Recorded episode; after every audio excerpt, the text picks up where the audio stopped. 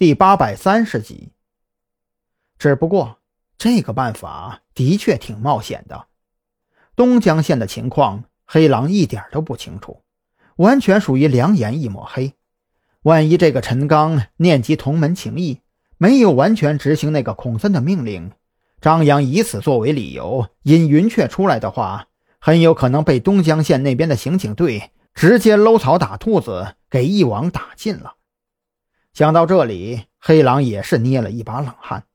他现在的心情非常复杂，一方面希望能够尽快将灭口夏明的任务给了结了，可另外一方面又担心东江县那边再闹出什么幺蛾子来，他也是左右为难，怎么选都觉得别扭。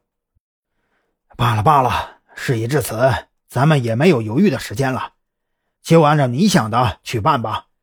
我把剩下的四个人叫出来，你联系云雀，直接告诉他。在东江县碰头，黑狼思索良久之后，只能选择豁出去了。不管接下来会是什么样的结果，局面至少不会比眼下什么都不做更坏吧。张扬点了点头，在脑袋里将接下来可能发生的事情全部过了一遍。按照云雀的性格，只要自己提出在东江县碰面，云雀肯定会去。但是肯定不会毫无准备的去。那么云雀会不会使用电台联系手底下的人进行安排呢？想到这里，张扬觉得有必要联系一下山南市的无线电协会。这年头要说身份值得信赖，并且对无线电有着深刻理解的人，张扬觉得警察队伍里面肯定有。可是想要在短时间内找到合适的人选。除了无线电协会这个途径之外，就别无其他了。这样，你带着你的人和雪儿先去东江县，我先去了解一下武警医院里到底是个什么情况，顺便安排一些细节问题。张扬如此说着，从雪儿手里接过一把车钥匙，也就拉开车门下了车。等张扬开着雪儿的车赶到武警医院，抓捕行动已经结束。包括两辆垃圾车司机在内，共计七人尽数伏法。在特侦局和特警队的合作下，甚至连个浪花都没有翻起来。哎呦喂，咱们的大功臣回来了！这次抓捕行动非常顺利，马老三派出去充当烟雾弹那些人，同样一个也没有跑掉。我们正在对这些人进行突击审讯。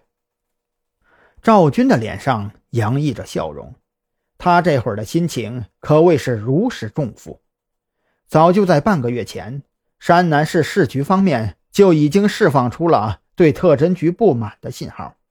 毕竟，自从特侦局的一众人抵达山南市开始，各种乱七八糟的案子接连发生也就罢了，还严重影响了作为山南市经济支柱的海产行业的发展。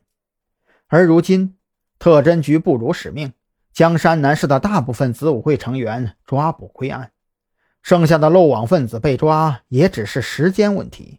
赵军的心情自然一片大好。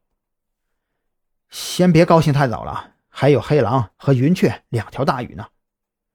张扬可没有这么乐观，他将刚才从黑狼那儿套出来的消息全都说了一遍，然后提出了自己的建议。我建议。由山南市市局牵个线，赵队，你亲自和山南市的无线电协会去接触一下，尽可能找一个人品和技术都过关的人选。想要找到云雀安排在山南市潜伏的子午会成员，还得靠电讯监听那一套。赵军听完这话，不由得眉头紧皱起来。这事儿说起来简单，可真要去实施，落实难度可就大了。